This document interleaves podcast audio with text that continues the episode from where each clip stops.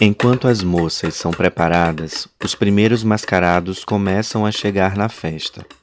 Essas personagens presentificam os bichos, um ó ó, no ritual. As máscaras usadas por eles cobrem todo o corpo, restando visível somente os braços e os pés para fora da indumentária. São feitas de tururi, entre casca de árvore, também utilizada na produção de alguns instrumentos musicais e adornos da moça nova. Existem vários tipos de mascarados, mas os to-u macacos Kayarara são a grande maioria. Dentro do cosmos ticuna, os bichos são os seres mais temidos.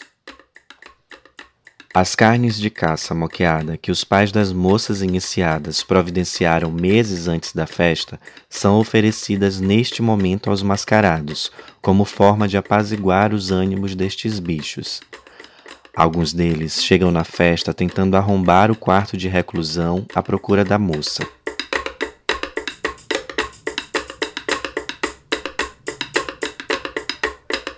Nos momentos finais, depois de serem pintadas, adornadas e estarem sem cabelo, dá-se início à dança das moças com os mascarados. Esse é um momento de apreensão para as meninas, por isso, mesmo quando ainda estão guardadas, elas são aconselhadas por outras mulheres de como devem agir ao encontrá-los.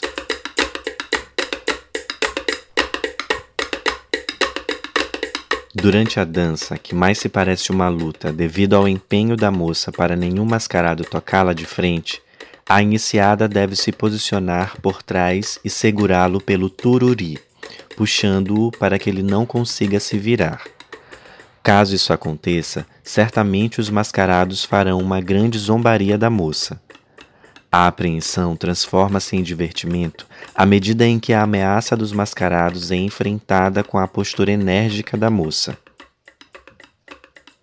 Esse controle exercido sobre os mascarados pela iniciada corresponde ao controle exercido sobre os bichos, seres que podem trazer destruição e escassez para a comunidade.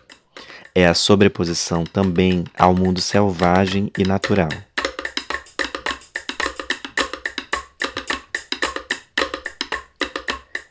Após a dança, a última etapa para a moça tornar-se mulher é o banho de rio. A iniciada é carregada sobre uma esteira até o rio. A comunidade acompanha o percurso levando consigo todas as ripas de buriti do quarto de reclusão. Ao chegarem, jogam tudo no rio junto com a moça, que se lava como se trocasse de pele, transformando-se finalmente em uma nova mulher ticuna. A festa da Moça Nova Ticuna é um ritual que estabelece o controle e a construção da pessoa ticuna em coletividade, por meio de uma condução constante dos caminhos que ligam o corpo ao cosmos. Garante não só a saúde e a fertilidade da vida adulta da nova mulher, mas também de toda a comunidade.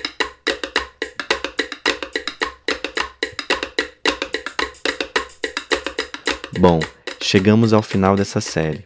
Fiquem atentos às próximas publicações do programa Faz Colher e Bordo Cabo, acompanhando nossas redes sociais e nosso site. Até a próxima!